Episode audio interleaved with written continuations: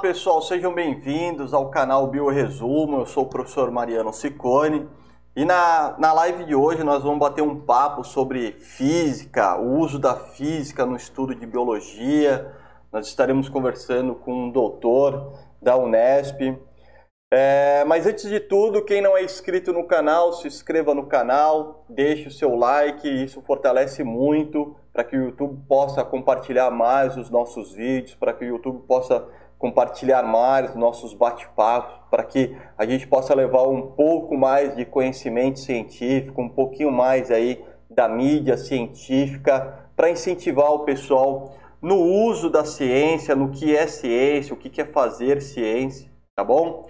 Então, não se esqueçam, deixa aí o like, compartilhem, é, compartilhem esse vídeo com os colegas, com os amigos e familiares. E não esquecendo também é, todo, toda a nossa entrevista, todo o nosso bate-papo, ele está no Spotify. É só colocar lá Bio Resumo no Spotify. Nosso podcast está lá no Spotify. É, essa é a nossa conversa até amanhã, segunda-feira de manhã no máximo. Ela já vai estar disponível também no Spotify. Então, quem quiser escutar no, no, no, no carro, aí em casa, em formato de podcast, fiquem à vontade. E lembrando quem quiser fazer alguma pergunta, quem tiver alguma dúvida, pode fazer a pergunta aí pelo chat. A gente vai estar tá, é, fazendo a sua, a sua pergunta ao doutor Roberto, que hoje estará participando aqui. Tudo bem? Então vamos lá, sem mais delongas, vamos colocar aqui na tela em 3, 2, 1.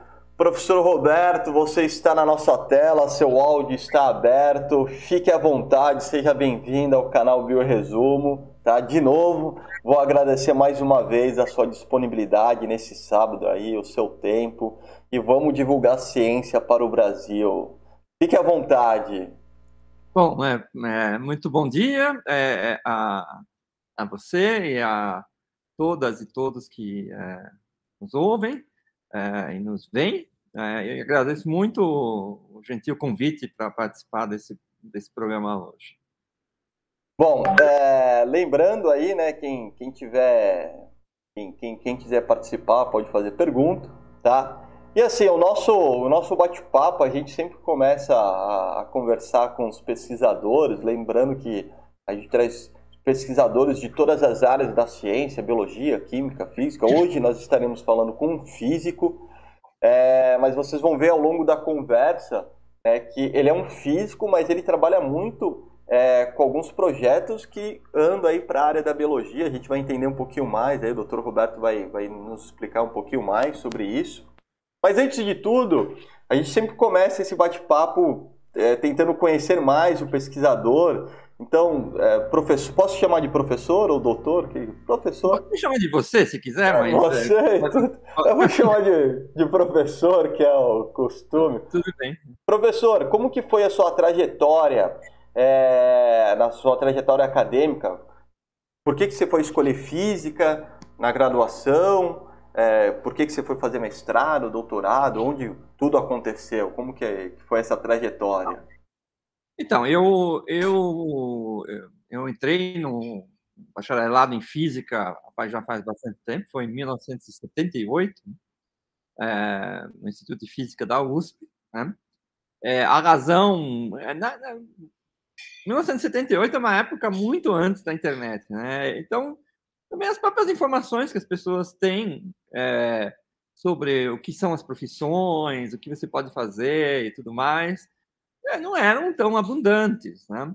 E eu gostava muito da, da, da, física, não sabia exatamente o que, que ia fazer com a física, porque não era óbvio um garoto, né, o que eventualmente seria uma carreira, mas eu gostava de física, gostava de matemática também, enfim, química, gostava de ciências, e dava bem com isso, e, bom, aí me inscrevi no vestibular para ser é, em física, e aí, claro que uma vez, então, chegando na universidade, você descobre o mundo da, da, da ciência e do, do, do, fazer científico, né? Do, da ciência é sendo feita e você descobre que você pode você ser um cientista, tá certo? E que ser cientista, na maioria das vezes no Brasil, ou seja, ser cientista é ser um pesquisador empregado em universidades ou institutos de pesquisa que tem no Brasil. Tá? É, isso, naturalmente, então, passa por uma trajetória que a gente chamaria de acadêmica, né? Certo? Você faz bacharelado, aí logo depois fui fazer mestrado, né? É, também Instituto de Física da USP, apesar do meu orientador ser da matemática na época. E depois é, emendei isso com um doutorado, né? me doutorei em 1988, né? É, no, no, Instituto de Física Teórica da, da Unesp, aqui na cidade de São Paulo também. Depois foi passar um tempo fora. Passei um pouco mais de dois anos, dois anos e meio é, na Europa, basicamente na França, um pouquinho na, na Itália, criar o pós-doutorado e voltei é, ao Brasil. Teve aí um período de com umas bolsas, etc. E tal, mas eu me tornei professor do Instituto de Física Teórica é, da Unesp há, há exatos é, 30 anos. Mas é, comecei em novembro de, é, 90, é, de 1991. Faz 30, 30 anos que eu sou professor. Da Unesp lá da Unesp e tudo mais. Né? Então, é, claro, aí, isso, quer dizer, isso em termos de emprego, aí, depois tem, tem as coisas da carreira acadêmica, não importa muito, em termos de ah, que nível de professor você é, é mas é, uma das coisas interessantes da carreira acadêmica, quando você é um professor universitário, é, é, talvez para esclarecer aos, aos, uh, aos nossos é, uh, ouvintes e espectadores, é, é, espectadoras também, é, um, um, por exemplo, o, o, Instituto de Física Teórica, onde eu trabalho, é uma instituição que não tem um curso de graduação. Você não pode fazer bacharelado, licenciatura lá. Você só tem mestrado e doutorado. Então, a, a, vida é essencialmente você você tem você dá pouca aula. Você não é você é um, é um é pesquisador mais do que um professor estritamente falando. Então, você desenvolve pesquisa original, certo? É, isso envolve estudantes de mestrado e de doutorado, né? que é, tanto eu dou aula para pessoas é, que fazem mestrado e doutorado lá, e eu, eu, também oriento pessoas que trabalham nos mesmos temas que eu, né, para se tornarem mestres e doutores lá no instituto e também fora. Eu também sou orientador depois a gente chegar nisso, você é um orientador na USP também, na, na ecologia da USP. Não, é, a, a, sua trajetória, eu imagino que lá no final da década de 70, 80, você ir para uma graduação de física deve ter sido difícil. Porque hoje já não é tão fácil. Porém, hoje nós temos facilidade da internet, comunicação muito mais rápida. Porque eu imagino, eu imagino vocês realizando pesquisa naquela época, onde a comunicação, por exemplo, com pessoas de fora do país era através de carta só e o tempo que demorava. Você escrevia uma ah. carta até receber uma resposta e, e Exato. Devia é. ser uma coisa de louco mesmo, né? É, bem diferente, né? Quer dizer, não, é, é, é né, nessa época e até recentemente, tem uma importância muito grande você ter boas bibliotecas, né? Hoje você tem muito mais facilidade de acesso ao conhecimento pela internet, né? Não necessariamente você tem que ir na biblioteca, né? Um dos exemplos de como isso mudou é que a gente está numa pandemia, a maioria das pessoas trabalham a partir de casa, né? a não ser, enfim, tem pessoas que também fazem trabalho experimental de laboratório, mas, enfim, mas muita gente trabalha a partir de casa, tá certo? E, não, e, e consegue trabalhar, certo? Isso seria antes, da, antes, antes dos anos 90, seria seria impossível, você não tem acesso, por exemplo, às revistas científicas, né, os ah. chamados científicos, existiam apenas em papel. Né? Você tinha que ir na biblioteca lá pegar, às vezes você tirava xerox do artigo que você queria ler, levava para casa, para a sala, etc. E as, hum, as comunicações eram feitas todas por, por, por correio. Né? Ah. Então, a, o dia da chegada da correspondência no, no, instituto, ficava todo mundo já empolgado, né? Tarde, será que hoje vai ter uma coisa que tem para mim hoje? Porque eu estou esperando pedir uma cópia de um artigo, pedir alguma coisa, etc e tal, né? né? Hoje mal chega duas, três. Quando chega a correr, é só contas, né? e é, então, é, era, era uma coisa bastante diferente, mas vejo também, é, enfim, a ciência toda se fez nesse, sobretudo nesse, nesse ambiente. Então, é, havia também um ambiente é, de muito mais de, é, de proximidade entre as pessoas, às vezes, certo? Porque você tinha que ir aos lugares, né? Quer dizer, não, não tem, ah, vou, vou fazer as coisas em casa, não, não tinha muito isso, tá certo? Você ia para a universidade, passava o dia na universidade, não é que você tinha aula o dia inteiro, certo? Mas você, você acabava indo, porque depois à tarde você ia estudar, e você estudava na biblioteca, ou não sei aonde, você tinha um lugar para trabalhar, discutia com seus colegas, fazia grupos de estudos, etc e tal, certo? Então, bom, muito disso ainda existe, né? Mas muitas, muitas coisas de hoje né, não existiam naquela época, que é sobretudo a questão de comunicação e acesso à informação, né? Eu acho que uma das coisas boas Claro que hoje da, da, internet é o acesso à informação, por mais que muitas vezes você tenha um problema de, de como é que essa informação é imediata, as fake news estão aí para é. como exemplo de, de, que nem tudo, nem toda a informação presta, né? Mas é, é, uma das coisas é, boas é você ter quase que instantaneamente, ou ter muito rapidamente, a, a saber o que, que os grupos de pesquisa que estão dentro de uma, de uma uma área de pesquisa que, pela qual você se interessa, é, o que, eles estão fazendo, o que eles estão publicando, eles têm, grupos têm sites, eles têm, publicam online as coisas antes de saírem nas revistas, os famosos pré-prints e tudo mais. Então, você tem, assim, a, a, digamos, é, como estar por dentro do que, que é que, que outras pessoas, outros grupos, o que está se fazendo pelo mundo. E é, e isso, claro, isso é, isso é, uma, é o lado bom das coisas, né? Então, é, nesse ponto, isso, claro, isso, isso era o, o, o, não só o isolamento científico no Brasil, em geral, era muito maior. Né?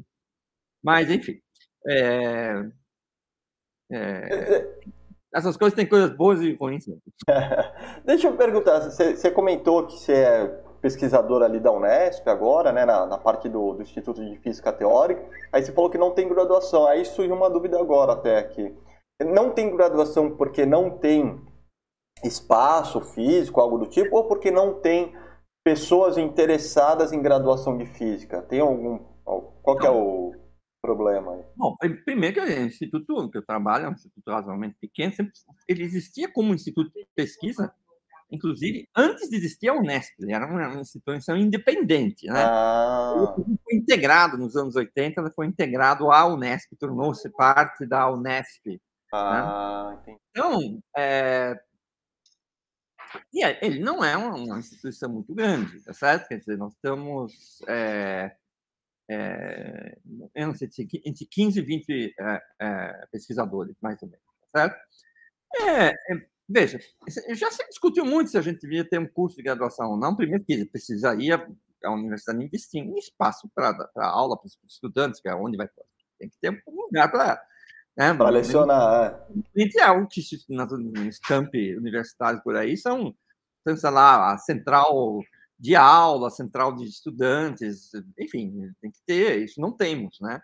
A gente está no campus da, da, da Unesp aqui em São Paulo, na bairro da Barra Funda, temos um prédio, é cômodo e tudo mais, tem lugar para os nossos estudantes trabalharem, para nós mesmos, temos auditório, sala de aula e tudo mais, mas não tem como botar mais gente, digamos, não está não é projetado para isso, mas então, teria que, mas assim, é, isso, isso, depende um pouco, né? Se as vacas estão gordas ou magras, a universidade está mais afim ou não de, de investir numa coisa dessas. Mas tem uma outra coisa que também tem muitos cursos de física aqui na região já, certo? Então, você tem aqui em São Paulo, você tem na cidade de São Paulo, você tem o Instituto de Física da USP, tem bastante vagas. Não é difícil entrar no. É, é grande, é grande. Não é, não é muito concorrido a, a, de física. Mas aí você tem, aqui perto mesmo, você tem a, é, a Universidade Federal do ABC, é em Santo André, em São ah. Bernardo, tem, tem física lá, a Unicamp também, tá certo? É, você tem o Instituto Federal de São Paulo para licenciaturas e tudo mais. Dizer, tem uma oferta considerável, né? Então, acho que a vocação do Instituto de Física Teórica sempre foi mais de pesquisa e, é, é, e, e, da excelência do seu curso de graduação. Nós somos um dos melhores cursos de pós-graduação é, do Brasil, né?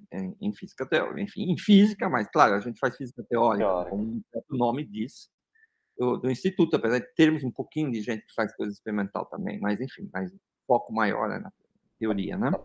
Não é, é, não é, não é que né, é, é, é, não é só uma coisa de desinteresse, quer dizer, física não é uma carreira muito procurada, né? É, é, porque obviamente, não é um, um, diploma que te arranja um emprego no dia seguinte, lá, se você é engenheiro, é, ou se você é, sei lá, advogado, não sei, né? Não, você, é, não, entendi. óbvio como você vai ganhar a vida, certo? Se você vai, sei lá, economia, tá no mercado, não sei o quê. O que você vai fazer tendo um diploma de física? Não é que não haja emprego, tá certo? Não é, né? É, mas muitas vezes, é, quer dizer, uma coisa é seguir uma carreira acadêmica, ou seja, você vai fazer mestrado, doutorado, vai fazer pesquisa, é, e muita gente acaba indo depois, é, muitas vezes, para empresas, mas usa-se o, o, o, fato de ser físico, mas não se faz física quase em nenhuma empresa. Não há, não há muita pesquisa que é, envolva física. Puramente dita, né? né? É, é, mas muitos físicos encontram, empresa, é, encontram empregos em ciência de dados os físicos são bons em matemática e, e, e, e tem habilidade também com um pouco de estatística essas coisas que acaba que é, ganha-se acaba abraçando, né? É, acabam, acabam sendo pessoas que têm uma formação adequada para trabalhar com ciência de dados, e isso é uma das coisas que tem demanda atualmente, né? É. Então, mas de qualquer forma, assim, não é óbvio para as pessoas, quer dizer, que, que, vai fazer. Então, eh, com, com um diploma de física ou com um diploma de matemática, tá certo? Então, esses cursos nunca vão, nunca são os que mais têm é, candidatos, mas isso é historicamente e, e no mundo inteiro também, certo? né? Não é, é que, é, é que o pessoal acaba, acho que é também o pessoal não sei deve ficar um pouco preocupado com medo deve ficar nossa vai ser difícil vai ser de outro mundo é, sei lá, entende? Não sei. É, é, existe um pouco é, um desconhecimento sobre as coisas, né? Para isso, programas como este seu mesmo, né, contribuem né, para fazer com que as pessoas tenham um pouco mais de ideia de que, de que é, não só a física, sabe? mas o que, que é a vida no físico, o que, que é, sabe? quer dizer, é, eu, diria que, sei lá, mas as pessoas, sei lá, é, fala-se muito de cientista disso, daquilo, etc. Tal, mas a maioria das pessoas nunca pensou assim, eu, eu conheço um cientista, né? cadê? Cadê? Me mostra um exemplar. É... O que, que, que, que, faz o cientista, né? Isso, exato. O que, que ele faz no dia a dia? Ele vai para onde? Ele faz o quê, né? Então, existe muito disso. A gente tem lá no, no nosso instituto, a gente tem iniciativas para tentar trazer as pessoas das escolas é, de, de, ensino médio é, em maior contato com a gente. Então, por exemplo, eu participo, bom, é, participava antes da, da pandemia, devo participar hum, a partir do ano que vem, quando voltar atividades presenciais, um programa chamado Físicos nas Escolas. Então, eu, eu tinha lá uma certa coordenação desse programa que arranjava a parte, vamos dizer, logística, falar com os diretores das escolas, etc. e tal, e, e é, ia lá falar meia, meia hora para depois ter mais meia hora de, de perguntas sobre é, o que é a física, o que faz um físico.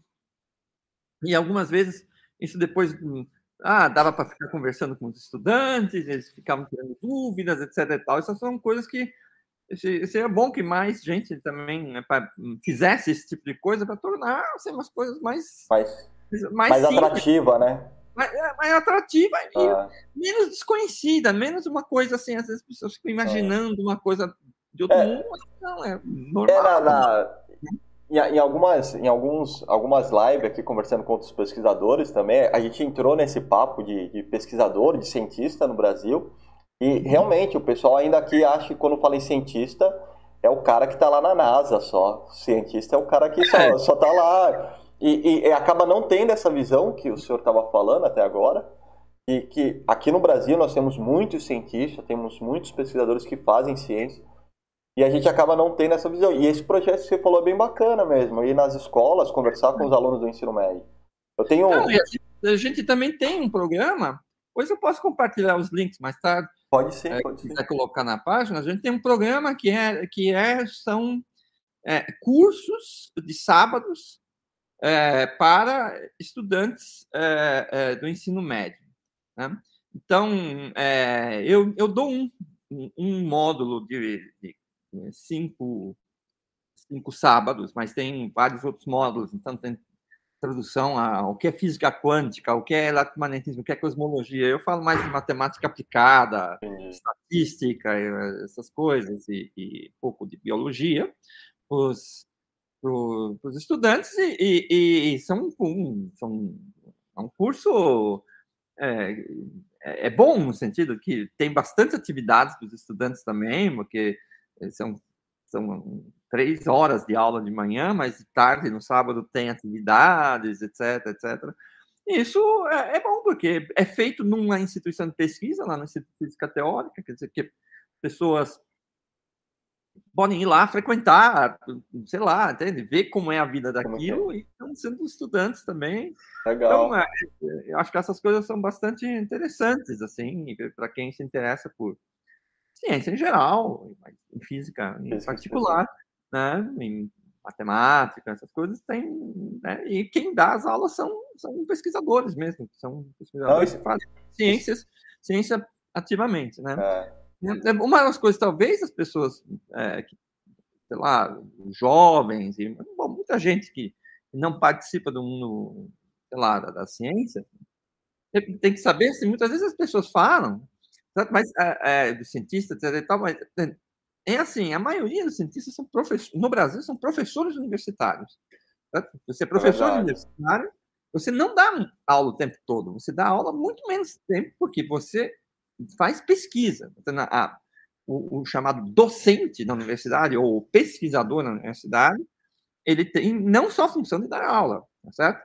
E isso se faz em universidades públicas no Brasil, com pouquíssima coisa sendo feita em universidades é, privadas, a exceção é a, é a PUC, né? É, e, e, e, também em instituições de pesquisa. Né? Instituições de pesquisa são instituições de é, as, as, mais, mais é, fortes, conhecidas, são instituições federais de pesquisa, têm como missão fazer pesquisa, certo? Em geral, você tem programas de pós-graduação associados também, mas não tem, não dão aula, né? Então, você tem o, caso da física, você tem o Centro Brasileiro de Pesquisas Físicas, é uma instituição, instituição no Rio de Janeiro, né? que é onde se faz pesquisa em física vários tipos, várias, desde física experimental, física teórica, astronomia, enfim, essas coisas todas. Né? Entendi. Deixa eu, deixa eu fazer uma pergunta que aí na, mais na, na área que você trabalha, né? Quando, quando você fala em, em física, que você trabalha com física, pesquisa, estava olhando ali algumas pesquisas que você fez lá no, no, no site da, da Unesp, na página. É, e você trabalha com, com modelagem física né, para populações biológicas. Né? O que, que, que, que, é isso? Trabalhar com modelagens físicas barra matemática para populações biológicas? Olha, então, é assim, quer dizer, é, populações são uma coisa que, é, por exemplo, é, é, é um, claro, vamos dizer assim, um coletivo de, de indivíduos, tá certo? É, podem ser pessoas, por exemplo, quando você está interessado, a gente vai talvez falar depois em modelo, fazer modelos aplicados à, à epidemiologia, por exemplo, mas é, podem ser animais, podem ser plantas, podem ser, enfim, é, é, é seres vivos em, em geral, tá certo? Tá? E você vai olhar para isso para tentar falar do comportamento daquela população, não no sentido de você analisar é, por exemplo, a biologia, sei lá, vamos falar que a gente está falando de uma população de, sei lá, de, de gafanhotos, sei lá. de gafanhotos, pronto. Claro que existem importância em saber a biologia do gafanhoto, mas olhar aquilo vai ser olhado como aquilo, como aquela população cresce, como ela decresce, é, que são resultados de processos biológicos no nível do indivíduo. Você cresce, decresce por é, reprodução, por morte, imigração, emigração, etc. e tal. Certo? Como é que ela se espalha no espaço, certo? Como é que o habitat influencia esses processos, por exemplo, tá certo? Então, se o seu habitat, por exemplo, se a gente pensasse na população, por exemplo, de, vamos pensar animais é, que habitam a, a a floresta atlântica brasileira, a Mata Atlântica, tá certo? Né? Então, é, a Mata Atlântica, a gente sabe que é, ela sofre um grandíssimo processo, sofreu, continua a sofrer, um processo de fragmentação. Ela não é mais uma, não é uma, uma floresta contínua. Sim. Ela tem fragmentos e ela tem muitos fragmentos. Como é que esse processo, como é que o fato de ser fragmentado afetou e ainda afeta as populações? Então, Será que tem espécies que se extinguiram? Ou será que tem espécies que passaram a habitar porque se dão bem em fragmentos? Tudo isso, por exemplo, isso é só um exemplo, né? Por exemplo, de um, de um estudo de populações, no caso, estamos falando de populações é, tá, animais, tá certo? Então, são problemas que têm é um âmbito é, é, de interesse na, na ecologia, certo? Agora, pode-se falar muito, muito mais outras coisas, não, podem ser também micro-organismos, tá certo? É, é, podem ser populações de neurônios, por exemplo. Então, é, você pode usar princípios é, de, de, olhar populacionalmente né, é, para fenômenos, por exemplo, é, cognitivos e, ou, ou, ligados ao funcionamento do cérebro. Certo? Isso, isso é uma área que eu não trabalho, que é neurociências. Mas é mais um exemplo de uma área eh, onde você tem populações, onde você tem sistema biológico eh, sobre o qual você tenta formular é, modelos e então isso, são as populações. O que, que são? O, o que, que faz o cientista em relação a isso? Ele vai tentar obter uma compreensão desses processos e isso passa muitas vezes por você fazer alguma hipótese sobre como descrever aquilo matematicamente. Existem várias formas de se descrever as coisas é, matematicamente. Eu não vou entrar em detalhes, porque para isso precisaria da uma aula na lousa, vamos dizer assim, tá certo? Mas pode se descrever usando estatística, pode se descrever usando equações diferenciais, ou é, uma coisa chamada processos estocásticos, tem um monte de, de formas, tá certo? que vão e qual é a mais adequada vai depender do tipo de problema, que tipo de questão você está colocando a respeito daquilo e quais são os o, o, o, qual é o âmbito da sua da, da, da, das questões que se coloca a respeito daquele sistema, né? Quando vocês trabalham com, com essa modelagem física, normalmente vocês trabalham em parceria é, com algum, algum, algum pesquisador de biologia, de ecologia? Vocês trabalham em parceria? É isso que acontece? Olha, é, é, no, no, caso do meu grupo de trabalho, eu, meus estudantes, colaboradores, sim, a gente, a gente.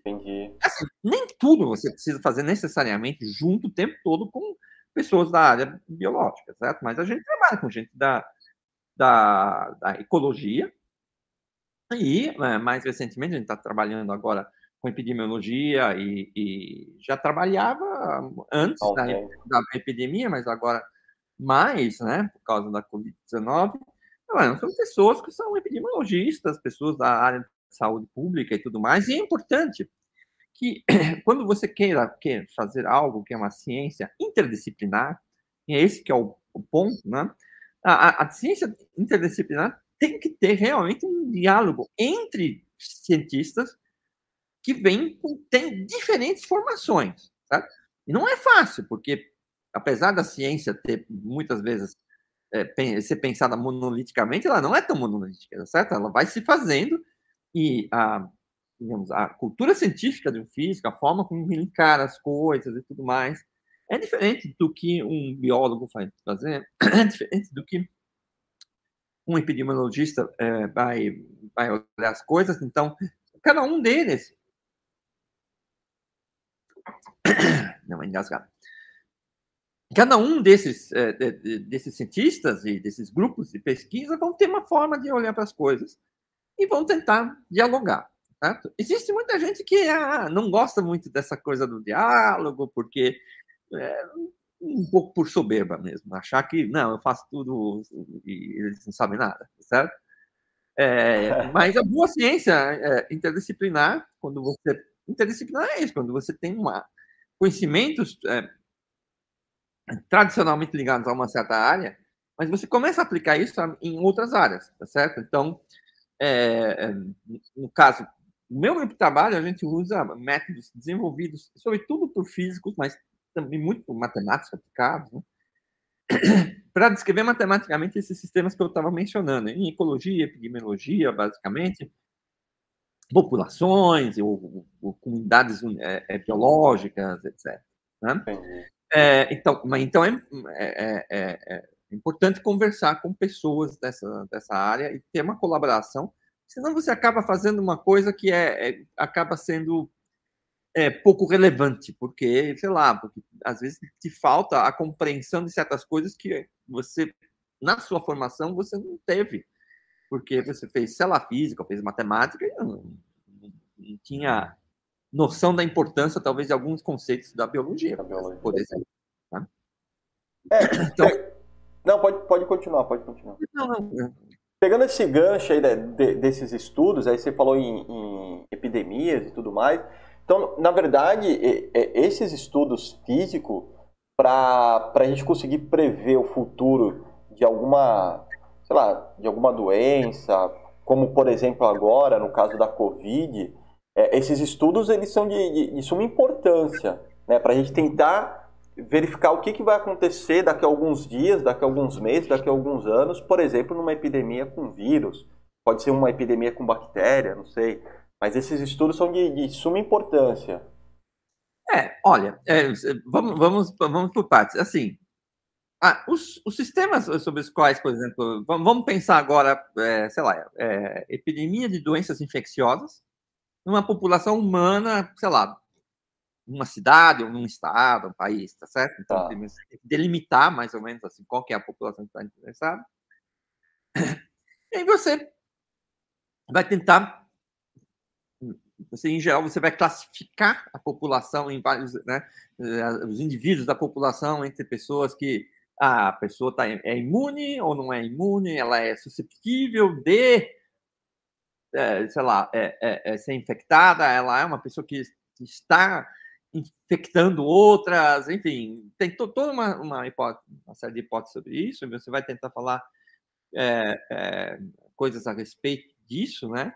A primeira coisa que você tem que ter noção que essa é um sistema que é na sociedade humana é, e o desenvolvimento de uma epidemia numa sociedade, é um sistema é, extremamente complexo, certo? Então, ele é complexo porque não há regras. A própria, os próprios agentes, que seriam, por exemplo, as pessoas, ou então, falando é, também o vírus e tudo mais, mas as pessoas, eles são adaptativos. Entende? Então, é, tem um monte de, de, de agentes, muitos agentes, que interagem de alguma forma, por exemplo, se infectando um ao outro, mas cuja própria interação, essa interação vai mudando com o tempo, devido a mutações, ao, à presença, por exemplo, do patógeno, do, da doença, que, é como a gente viu.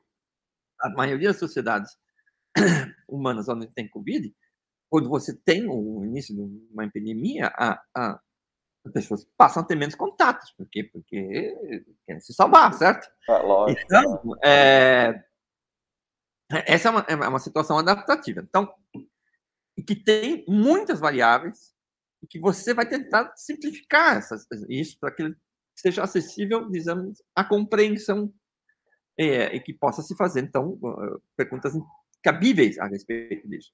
No entanto, ao contrário, por exemplo, dos sistemas físicos tradicionais que são trabalhados em laboratório, físico em geral, quando a gente fala em física, você vai estudar física, você vai falar estou estudando física atômica, estou estudando física nuclear, estou estudando não sei o quê, enfim, é, sei lá, grafeno, blá, blá.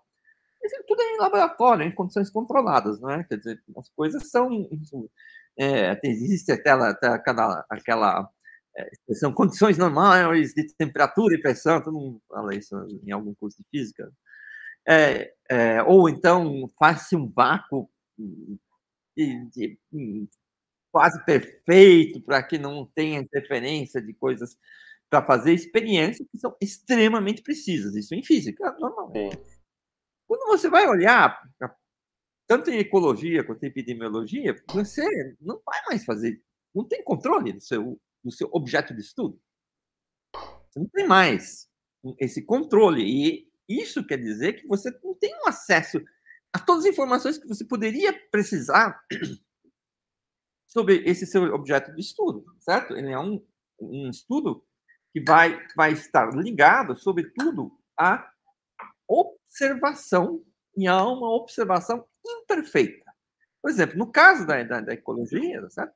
você pode muito bem, se eu estou interessado numa certa espécie, vamos pensar numa espécie animal, pode ser vegetal, pode ser mas você, então, você, primeira coisa que você quer saber, ah, eu quero saber a população, sei lá, quantas onças tem na Mata Atlântica. Pronto, já você não sabe isso. Você vai ter que inferir isso. Certo? Não é uma variável controlável.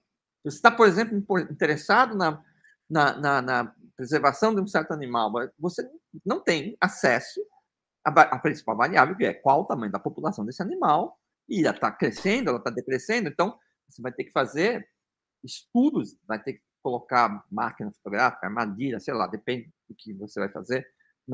Capturar, marcar, recapturar, enfim, para fazer uma estimativa da população.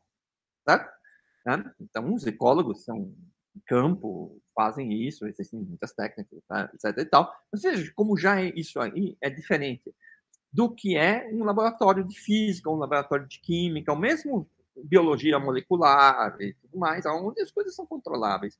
Quando você fala na sociedade humana, e você está falando, por exemplo, em epidemias da sociedade humana, é, é, todo mundo sabe que é assim, ah, me diga quantas pessoas estão com Covid agora. É uma pergunta, eu não tenho resposta, ninguém sabe exatamente. Por quê? Porque tem gente que nem sabe que está com Covid, tem, tem gente que não passa por um médico, que não deixa nenhum registro. Não tem um registro. É. Certo? Então, bom, então você tem esse, esse sistema, é um sistema que é complexo e que cujo conhecimento que você pode ter a respeito dele é sempre incompleto e não, e não é situação controlada.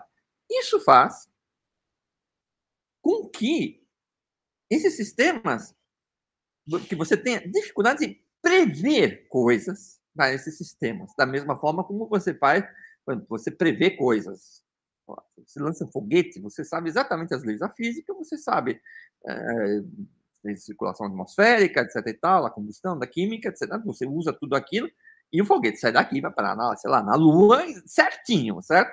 Tá? Foi calculado, foi feito lá, e vai lá e pum, tá certo? Tá? Todos, os, inclusive, você pode avaliar até o próprio risco, ah, o que, que pode acontecer, etc. e tal. Tá? Então, mas não é o caso de, desses sistemas complexos, tá certo? Você vai ter dificuldades em fazer previsões, certo? Então, quando a gente trabalha com esses modelos matemáticos de epidemias, ou mesmo em questões de ecologia, etc. e tal, né? Você não tem, você é, não, não tem como fazer previsão. Você pode criar uma coisa que nós chamamos de cenários. Vamos ver por exemplo, o que, que você espera que aconteça, por exemplo, sei lá, você tem um novo patógeno, como, como no começo da Covid, uma, uma nova doença. Se não, se não se fizer nada, certo? Ah, você espera um crescimento, etc, etc, etc. E se nós intervirmos? Qual que é o nível de intervenção que faz realmente diferença?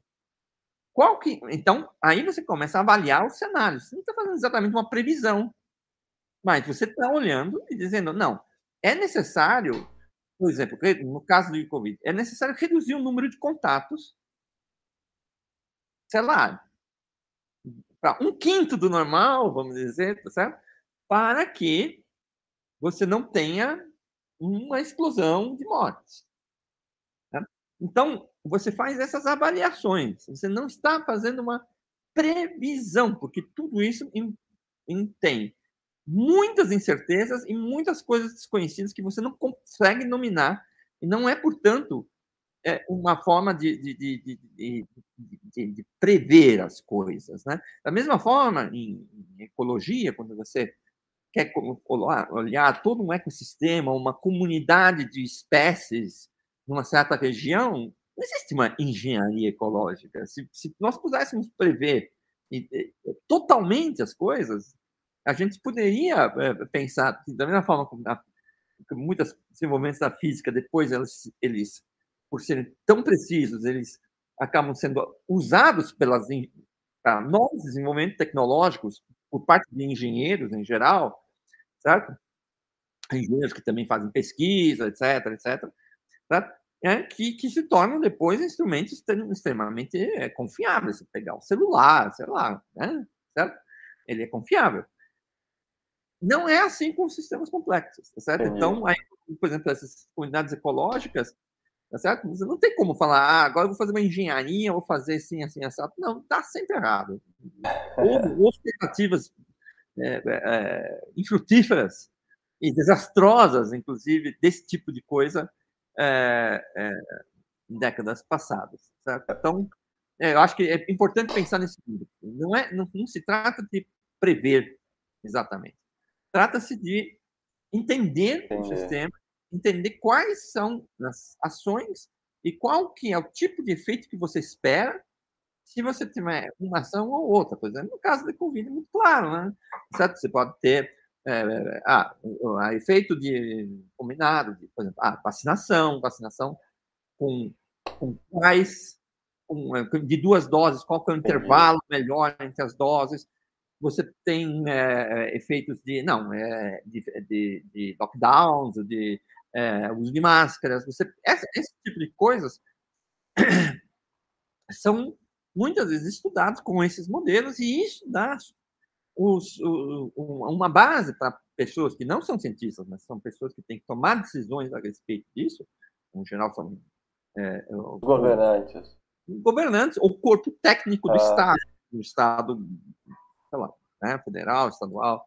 Você tem corpos técnicos, as pessoas talvez não desenvolvam ciência nova, porque não são tecnicamente cientistas, mas eles são é, é, formados e que podem, isso é importante que o Estado tenha, né, dentro das suas secretarias, suas fundações e órgãos associados é, ao Estado, é, é, é, tenha capacidade de interlocução com cientistas que estão fazendo desenvolvimento de ponta, e é importante que os cientistas se predisponham a essa interlocução. Né? E é que esse corpo do Estado, ele, ele vai, claro, porque você não espera que o sujeito, sei lá, um político, ele vai entender. É, é, é, ele, ele, não vai entender. Sobre a parte certo? científica. Não, é. não, faz parte, né? Tá certo?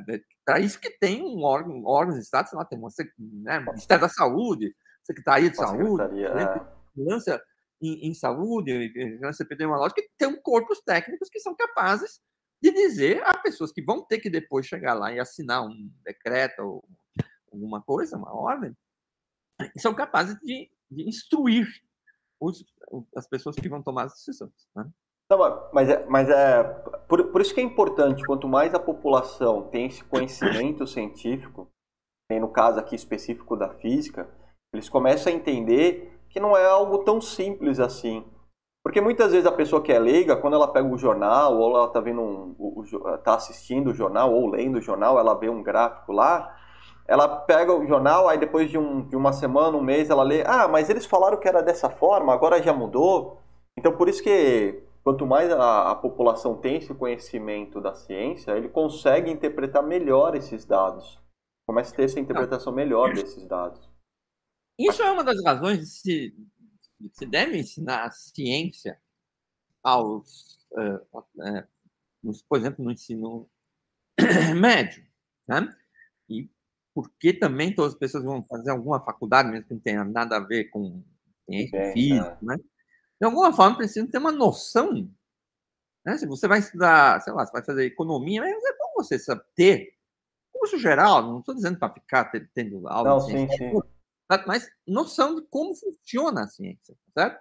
Então, mesmo que você não vá ser uma pessoa que você é um praticante da pesquisa científica, você não, né, certo? Não é isso. É ter uma noção de como as coisas funcionam. Então, a ciência, por exemplo, um dos grandes desconhecimentos é que a ciência ela não, não tem muito, muitas vezes tantas certezas, tá certo? Mas a própria incerteza não é qualquer coisa, tá certo? Então, é, é, existem coisas que estão na fronteira do conhecimento sobre as quais nós temos muito mais incertezas. Certo? E, e tem coisas que a gente é, é, conhece, conhece bem, que não estão basicamente em discussão. Mas o fazer científico é um fazer que ele, ele não é, é, ele é feito primeiro por pessoas, pessoas que, é, que é, têm, têm, têm suas personalidades, tem pessoas, por exemplo, vaidosas, que gostam logo de falar e, e, e, e, e fala a primeira coisa que vem na cabeça, tá certo? Pessoal que é sempre um cientista, vai lá no jornal e fala besteiras. Isso existe, então existe também isso. E é importante que existem, é, não só os cientistas, as instituições científicas, que é uma forma de você filtrar um pouco essas realidades. Tem instituições científicas, né? Tá certo? E, é, e, isso é importante, né? Quer dizer, por exemplo, no caso da saúde pública brasileira, a gente tem a Fiocruz, é importante, sim, sim. Tá certo? Mas mesmo em outras áreas, sei lá, na física, gente tem o Centro Brasileiro de Pesquisa Física, tem as universidades, departamentos de física, etc e tal.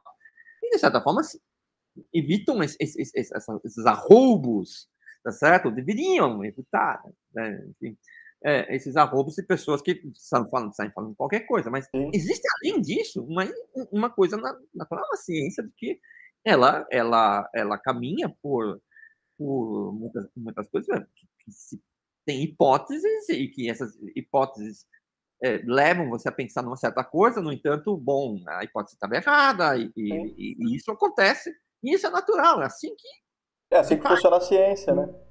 Assim é que se faz ciência. Você tem hipóteses que você faz, você deriva das hipóteses consequências, depois você percebe que não aconteceu nada daquilo. Aí você diz, não, alguma hipótese estava errada, ou alguma coisa. Sim.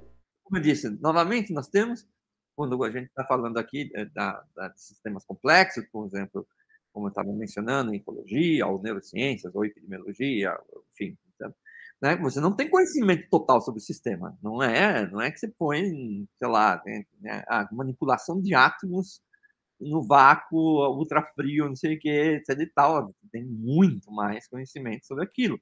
Então, você tem muitas incertezas, você tem que fazer hipóteses sobre o que você não sabe. Às vezes as hipóteses não estão certas, estão certas, porque enfim, você teve que meio que dar uns chutes aí no meio do caminho. Né? Deixa eu, deixa eu perguntar. E, e no, no, Brasil nós temos muitas pesquisas é, nessa sua área, né, nesse, no, no, tema que você trabalha, que nem você trabalha com populações, você trabalha. Eu, eu vi que você tá, trabalha com, com efluentes também, não, não, é isso? Você tem pesquisa nessa área de efluentes? Não, Ou não? não? Dinâmica. Hã? Hidrodinâmica. Ah, hidrodinâmica, isso, é, desculpa. de fluidos. Mas é uma coisa mais teórica, certo? São ondas, ondas, ondas em fluidos. Né? Ondas como né, em fluidos ou em outros meios também. Então, ondas eletromagnéticas, ondas de água, ondas do ar.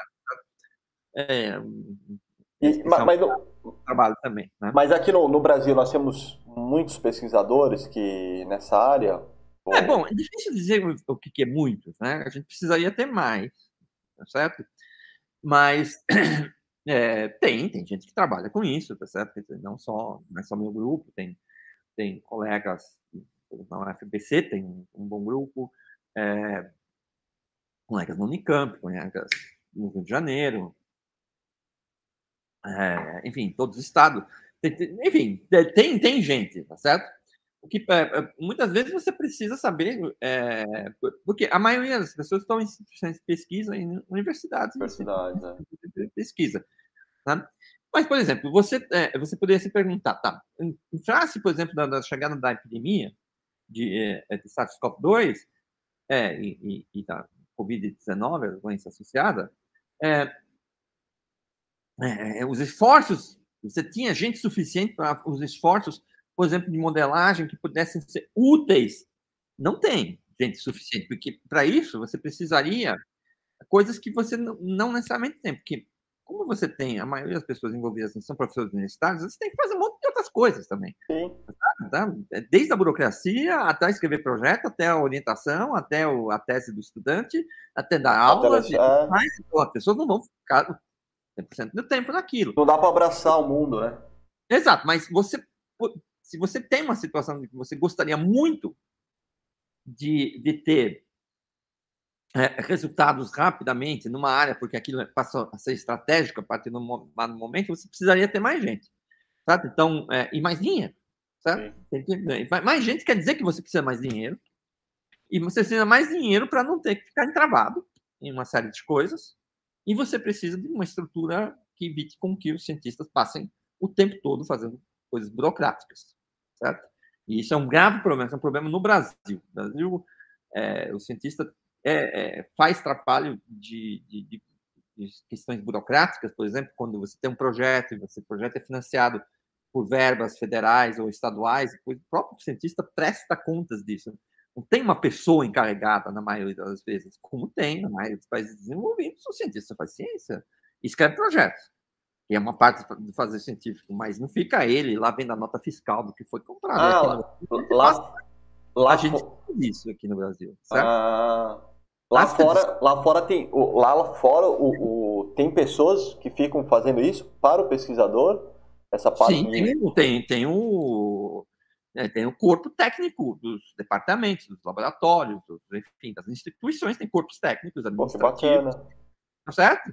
Em que, é, é, sei lá, você conseguiu uma grana e, ah, vou comprar cinco computadores novos para o meu laboratório, comprar equipamento, ou então tem dinheiro para ir participar de uma conferência, um congresso, sei lá, essas coisas, tá certo? Né? Então, ah, você, ah, eu vou participar de uma conferência, precisa comprar uma passagem de avião. Você fala com o técnico, fala, ah, precisa comprar uma passagem de avião, etc e tal, não sei o quê. Você, como cientista, você deve saber o que pode fazer ou não, tá certo? No sentido de que você é o Sim. último cara a autorizar, porque aquilo está ligado a, a ao seu trabalho. Então, é. você tem que saber que você não, nós vamos comprar tal máquina, certo? É tal máquina que estava no projeto, não aquela outra, certo? Sim, então, sim, você, sim. isso funcionário administrativo não vai saber fazer, tá certo? Mas o processo em si, dizer, tá, então como uma passagem, reserva um hotel, não sei o quê, não é feito pela, pelo, pelo cientista, certo? Dizer, existem lugares que também tem problemas, certo? Sim. Mas lugares têm é, é, é, melhores lugares, enfim, as universidades lá, europeias, americanas, chinesas, né? Né? O cientista não fica o tempo todo, porque depois, ah, não, porque precisava ter pego o recibo e o cara esqueceu, o recibo não está certo. Aí você tem o Tribunal de Contas, né? o Tribunal de Contas e o Ministério Público são infernais com cientistas. Sim, sim. Então, isso é um problema no Brasil, certo? Isso é um problema, e é um problema bastante particular em países em desenvolvimento, mas em particular do Brasil. É, esse é um problema, problema é, de burocracia. A universidade tem se tornado também muito mais burocrática, quantidade de relatório para tudo que é coisa, tá certo? É, justificando a mesma coisa cinco vezes, é infernal. Tá? Então, existe um aumento de burocratização no país, é engraçado, porque todo mundo fala da, da, da necessidade de eficiência do Estado, no entanto, os próprios órgãos estatais, como o Ministério Público e, e mais de conta, eles exigem que órgãos do Estado, como as universidades e os institutos de pesquisa, faz muito mais burocracia do que fariam normalmente. Certo? Isso, então, enfim, faz parte da vida, dos, das agruras da vida do cientista. E, é, é, é mas isso a gente estava falando disso porque, então, se você precisa, por exemplo, fazer um, um grande esforço, fazer, vamos fazer modelos para questão da epidemia de Covid-19, você precisava ter mais gente e mais gente paga para fazer aquilo, e não fazer aquilo porque faz na hora vaga ou em, em tempo parcial. Paga, e aí você vai lá, você cria equipe, e você coloca lá. Isso, esse, nesse nível de dizer assim, a gente tem, e aí a gente não tem, certo? A gente tem, em tempos normais, pessoas no Brasil que fazem pesquisas, em instituições que fazem pesquisas em, em, nisso que, que, eu trabalho, enfim, muitas outras coisas, né? Tem gente, existe uma comunidade de cientistas que trabalha nisso, mas se você coloca a questão, não, mas agora eu preciso fazer, preciso de pegar e, e botar aqui uma equipe com coordenador, não sei o quê, 30 pessoas para fazer, e, com missão clara, tem que fazer isso, isso, isso aqui, tá, aí você não tem. Deixa eu falar, e na E, e para a vida, vida acadêmica, você vê uma crescente é, procura de, de adolescentes que saem do ensino médio indo procurar física? Ou Olha, é muito, né? eu, eu vejo que muita gente é, se interessa por ciência. Ciência é uma coisa que tem que cria bastante interesse, né? É, então, assim, a minha, minha vivência é, é, é mais com mais pós-graduação, pessoas mais velhas, né? Mas é, vivência com estudantes de ensino médio, é, tem, tem muitas, muitas dessas coisas às vezes depende da escola da pessoa, dos professores e daquilo não parecer tão chato, porque tem problema também no ensino médio, certo? Muitas, o que se ensina, por exemplo, pegar em física. Eu fiquei muito, muito afastado disso um tempo, né? Como você já tem mais interação com o ensino médio, eu ver mais ou menos qual que eram os livros que estavam sendo usados no ensino médio aqui, em São Paulo, etc. E tal. É o mesmo livro que eu estudei há 40 anos atrás, não é possível. Entende? E é chato. Então, é, é, então tem que ter um esforço maior. É, enfim, aí tem várias vertentes pedagógicas pela eu não não entendo bem disso, mas tem que ter um esforço também de fazer as coisas fazerem sentido para as pessoas, porque se você começa fazendo a coisa, a física como uma coisa de decoreba, as pessoas não vão gostar, certo? E tem razão de não gostar, porque não é legal, tá certo? É legal quando você ensina isso sem decoreba, quando você ensina isso de uma forma que a pessoa entenda ou o que, que tem a ver com a vida dela, ou a realidade que a cerca, ou mesmo que não tenha a ver. O que atrai, né? De pequeno fascínio, né? Muita gente gosta, ah, gostaria de fazer é, astrofísica, tá? Não tem a ver com a vida dela, certo? Diretamente, mas não, vai ser útil, né? Mas a, a pessoa se fascina por aquilo. Então, esse, a busca desse fascínio, que vem do fascínio de. Porque é fascinante você entender uma coisa, tá? Então, né, é importante que, que, que, que o ensino seja tal que as pessoas se sintam, agora eu entendi. Certo? Quando você, você é capaz de raciocinar e entender por si mesmo a coisa. É o contrário da, de você ter que decorar coisas, certo? E isso atrai os estudantes. Agora, eu não sei dizer se está havendo um aumento ou uma diminuição de procura. Eu acho que física não está tão em moda. Por exemplo, tem muito mais. É, é, por exemplo, se olhar as notas de corte, ou, ou relação candidato-vaga, melhor. É, difícil que é baixo. É, em, em, em, em ciência, por exemplo, biologia, tá certo? É, atrai mais pessoas do que, do que, do que física, tá certo? Isso é bastante claro. Né? É, em muitos vestibulares, muitas é, é, é vezes é, inclusive alguns programas universitários, graduações, une a física com a matemática e depois só no momento seguinte você faz essas separações. Assim, não é algo que, que, que, que atrai multidões, mas, assim, veja, é, é, existe um lado normal também, certo? Né?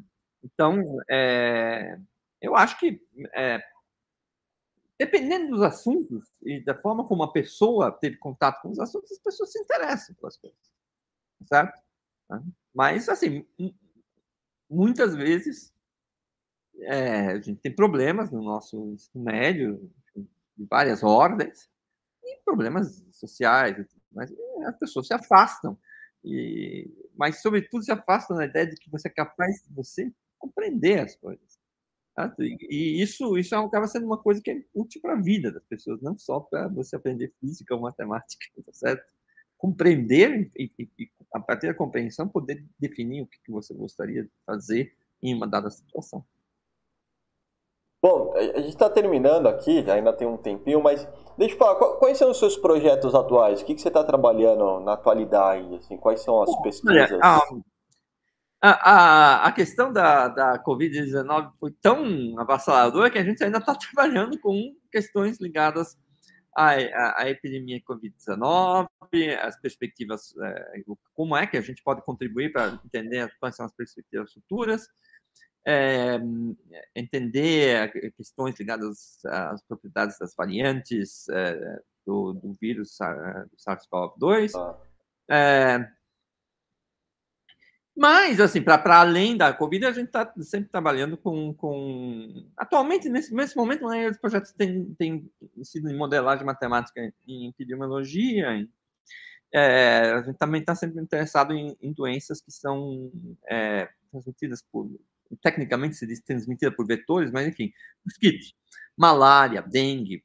Então, a gente tem projetos de malária, dengue, e suas relações com clima, com habitat, certo? Então, tem projeto, uma estudante eh, minha, de entender a ocorrência de leishmaniose, por exemplo, e o que, que isso tem a ver com desmatamento e tal, não sei o quê, usando modelos estatísticos, por exemplo. Né?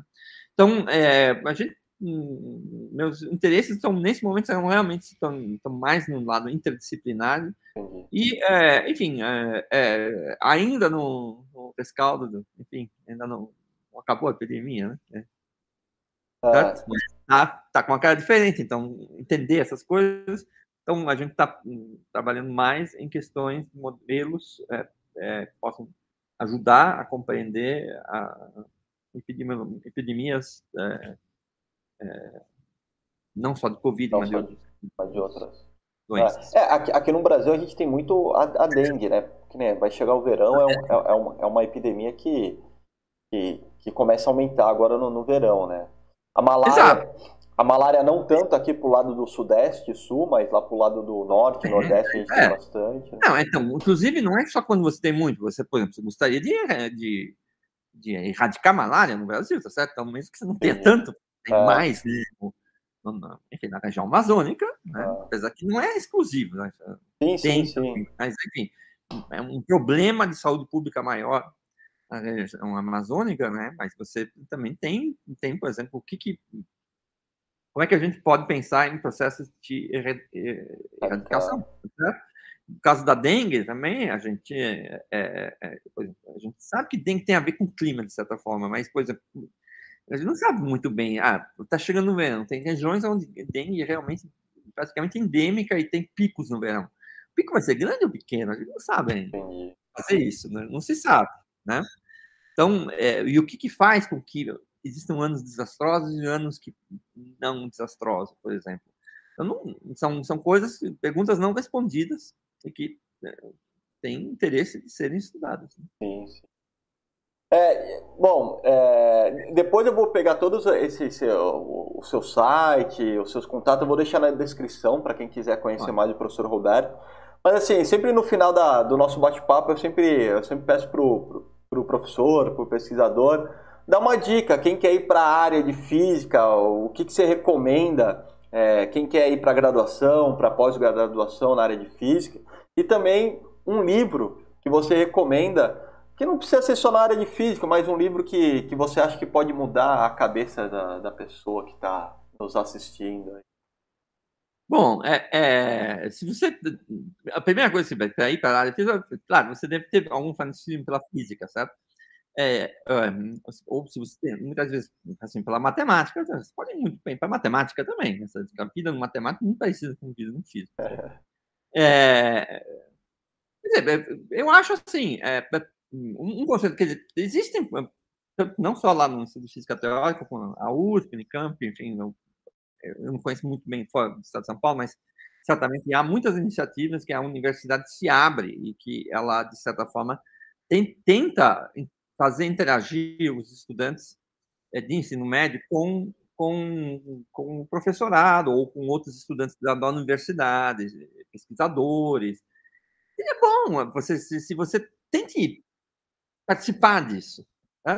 Então, participar disso é, faz com que você é, é, é, tenha uma noção mais clara do que, que, do que, que é aquilo. Às vezes você pode estar iludido, achando que uma coisa ou é muito chata ou é muito legal, e na verdade, sei lá, é, ou era simplesmente diferente daquilo. Né?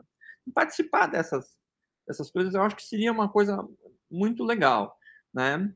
É, se você, claro, claro, você deve ter um interesse inicial nisso e tudo mais, e, é, é, como a gente comentou várias vezes, não é, não é tanto física, matemática ou estatística, não são carreiras que são tão difíceis de passar no, no processos seletivos das universidades. Procure fazer numa universidade pública, de preferência, com exceção, no caso da física, com exceção talvez da PUC-Rio, é, procure fazer uma universidade pública em que os professores são pesquisadores, não só professores. Sabe? Então, é, isso é importante. Agora, sobre o livro, aí você me pega de, de um livro que possa mudar a mentalidade das pessoas. Eu, eu costumo dizer que todo mundo, é, isso é uma, uma pequena provocação apenas, certo? É, se você, todo, todo, mundo na vida deveria ler alguns clássicos da literatura, na verdade. Eu acho que todo mundo devia ler a Ilíada, a Odisseia, todo mundo deveria ler é, é, é, Antes São Veredas. Isso muda a cabeça e abre a cabeça das pessoas e faz com que você seja um ser humano melhor. Claro, talvez essa não é a resposta esperada, porque eu estava talvez pensando em algum livro de física e tudo mais. É, olha, hum, existem muitos, muita coisa de divulgação científica que não está nos livros, mas que tem canais de divulgação científica muito sérios. Certo? Eu não lembro agora, estou na tem nerdologia, por exemplo, que é muito legal. É, é muito bacana e, e, e, são caras muito bons, assim, né? gente que sabe o que está falando, não é, não é besteira, tá certo? Então, né, é, é, eu acho que isso é uma forma certo? de você ter uma, um contato com a ciência e, e, alimentar um pouco essa sua curiosidade das coisas é, é, da ciência, certo? Então, é isso que eu acho que. Mas é, abra a sua cabeça, não pense que você só vai fazer física. Você deve ler coisas que façam você ser um, uma possam fazer você ser uma pessoa mais. Curioso para conhecer as coisas. Curioso, é, com curiosidade sobre muitas coisas, sobre história, sobre as pessoas, sobre tudo. Legal. Bom, professor Roberto, eu, a gente vai, vai, vai finalizando aqui a nossa live, nosso bate-papo. Assim, de novo, eu queria agradecer muito a sua participação, a sua disponibilidade para estar aqui no, no sábado batendo papo, mostrando um pouquinho mais sobre física, sobre ciência sobre seus trabalhos. E assim, fica o convite para que a gente possa fazer outros, outros bate-papos aí, algo mais específico, é, algum trabalho mais específico que você está atuando. A gente pode falar um pouquinho mais sobre até a parte de pesquisa dessas epidemias, tá? Mas eu queria agradecer bastante a sua presença, quem está nos assistindo, quem quem tá vendo. Vou deixar de novo, vou pegar esses links, deixar na descrição do, do, do nosso vídeo aqui no YouTube, para quem quer quiser conhecer mais o senhor.